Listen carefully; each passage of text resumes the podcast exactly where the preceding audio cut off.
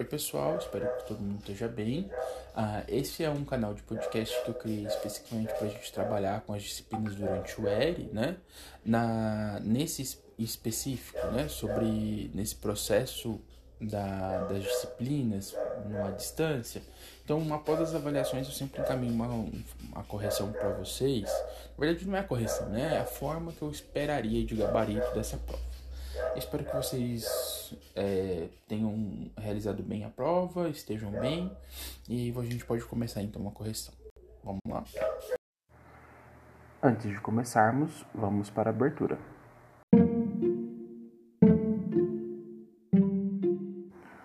Oi pessoal, esse canal é para condensar então as atividades das disciplinas desse semestre. Ah, utilizaremos ele como uma forma de interação para o ensino remoto emergencial, né, o ERE. Eu sou o professor Gustavo e a gente vai se encontrar aqui sempre que tiver atividade. Um abraço. A primeira questão que, é pra, que eu tinha colocado, né, é, utilizando como referência o texto do Mario Stratenberg, explique com suas palavras o porquê a administração é uma ideologia. Então, o gabarito que eu coloquei é, é, pensando assim, são diversos os pontos, né, e as motivações que afirmam que TGA, a administração, é uma ideologia.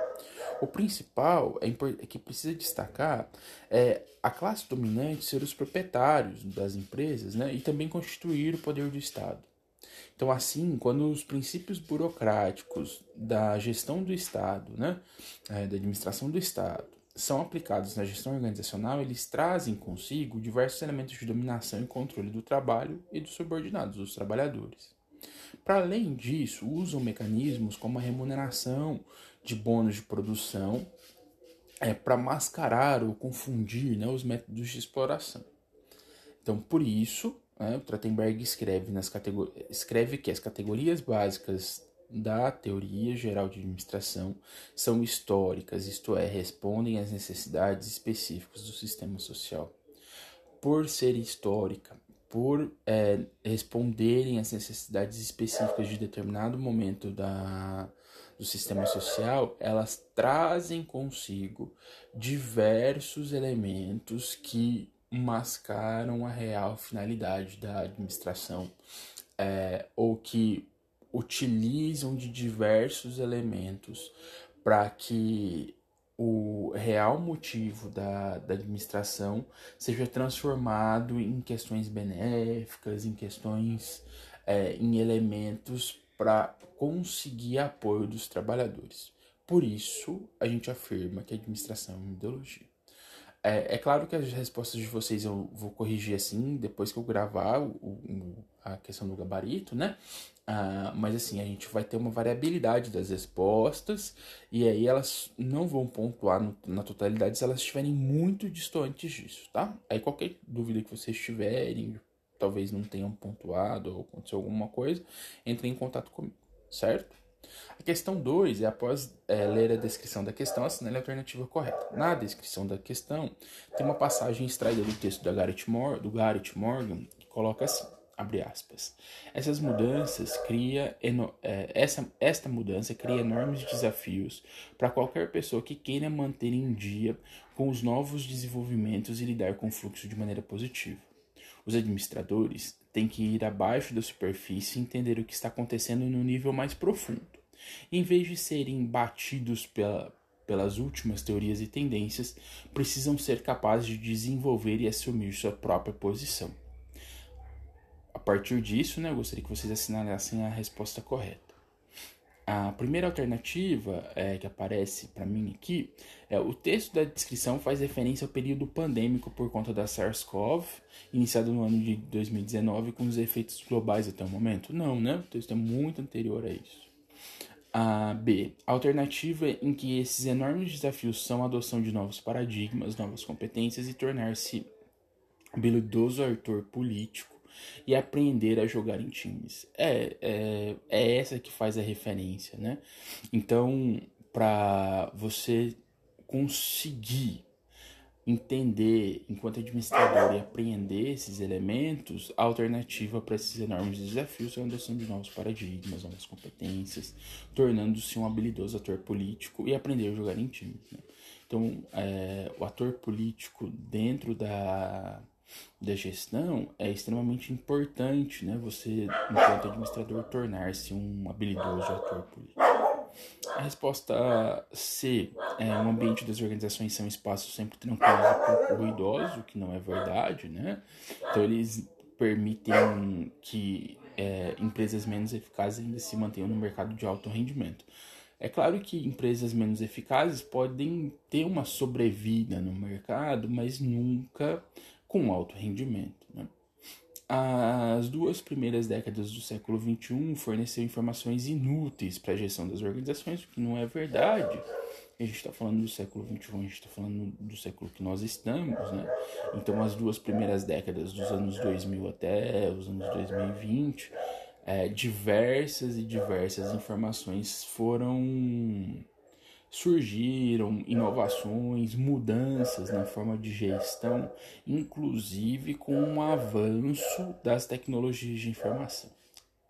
É, as referências ao assumir a sua própria posição, que consta no texto, é assumir o papel do administrador intransigente, que impõe regras e espera que seus subordinados as cumpram cegamente. Isso nunca, né, gente? Por favor. Tá? Terceira questão sobre a primeira revolução industrial assinale a alternativa incorreta. Né? É, o que é incorreto aqui? Né? A revolução industrial começou na França, pois foi o país mais afetado pelos, é, pelos aspectos políticos. A gente está falando da revolução industrial, não da revolução francesa. Né? Então são é, revoluções distintas. A Revolução Industrial é uma substituição da manufatura pela, é, pela fábrica, né? A possibilita uma absorção do êxodo rural. A química é uma das precursoras no processo da indústria do ferro, aço e petróleo. Houve substituição da força motriz animal pela máquina de vapor e motor a combustão. É, e o incremento da demanda de artigos textos em 1700 demonstra a escassez de artesãos e a necessidade dos meios mecânicos. Certinho? Sobre o funcionamento das organizações, então observe a figura e assinalize as alternativas corretas. Essa questão permitia mais de uma alternativa correta, né? Então, olhando aqui as figuras, eh, a gente tem duas alternativas que são corretas nesse, é, nessa questão. A primeira alternativa correta é a figura B mostra o trabalho de produção sendo realizado pelo núcleo operacional é, dos comandos e instruções que descem da hierarquia administrativa para comandar o, o, núcleo operacional. Sim, a gente tem as setas que indicam então o fluxo da atividade regulamentada, né? bem como o processo das ordens e desordens, né? Ah, oriundas do é, oriundas da ou da alta cúpula, né, da cúpula estratégica ou da média gerência, passando pela tecnocracia e as assessorias de apoio. Ah, eu falei para vocês duas alternativas, mas são três alternativas corretas, tá? Perdão. A outra alternativa correta é a figura A apresenta a organização como um fluxo de poder formal hierárquico.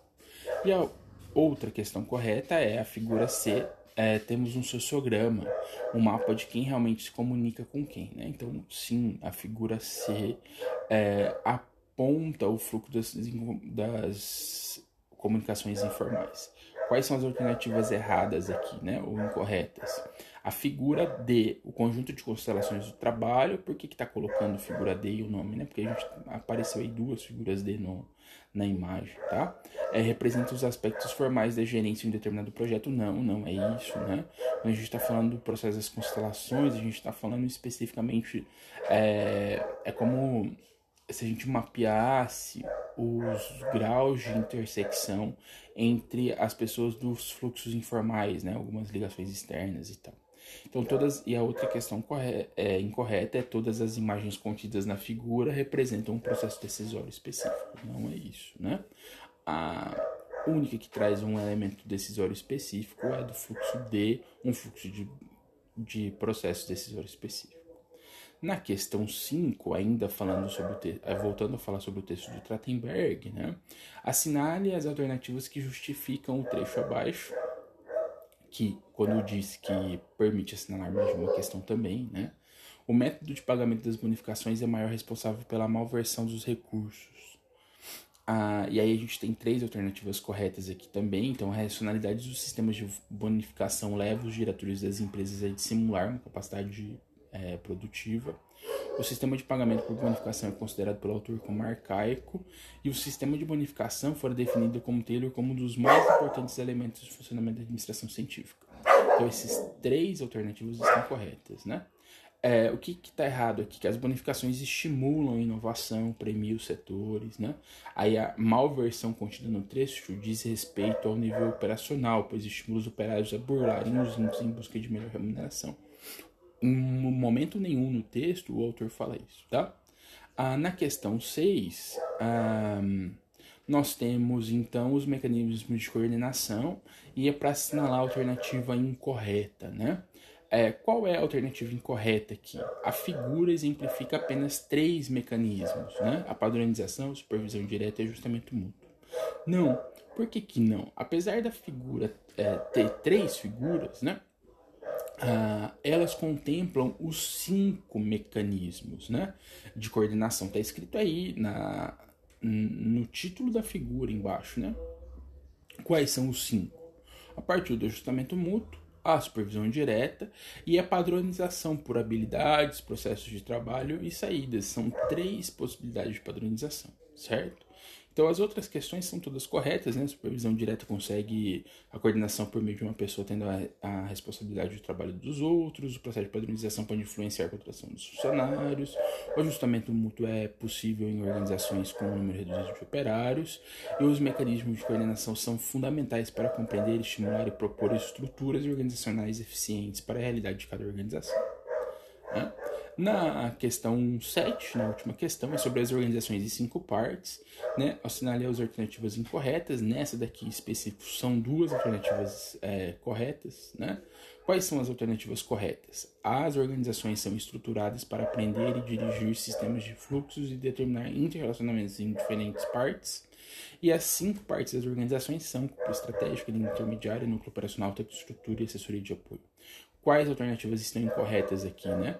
Na estrutura básica das organizações apresentadas na figura 1.2 do texto, o núcleo operacional abriga os gerentes é, da área, bem como os analistas, né? Ah, não, não é aí que ficam, não é no núcleo operacional que ficam os gerentes, né? Normalmente eles estão ou na estratégica ou na média gerência, certo? A assessoria de apoio é menos relevante para as organizações, por isso suas atividades são esporádicas, enquanto outras operam sem nenhum órgão de assessoria de apoio. Elas não são menos relevantes, pode haver algumas organizações que inclusive incorporam as assessorias de apoio como elementos de tecnoestrutura, né? mas elas são muito relevantes. A cúpula estratégica obriga as pessoas responsáveis pelo funcionamento da organização, como os operadores industriais responsáveis pela manutenção. É, não acontece isso desse jeito, né? Então, a cúpula estratégica é, abriga a, a, alta cúpula, né? Os CEOs, os gerentes, os responsáveis pela organização, é, enquanto que os operadores industriais, os responsáveis pela manutenção, estão normalmente colocados no núcleo operacional, certo? Então, o gabarito da prova e as questões corretas e incorretas eram essa. Desejo para vocês um, um bom dia, uma boa semana. Valeu, gente. Obrigado por ouvirem as correções. Valeu.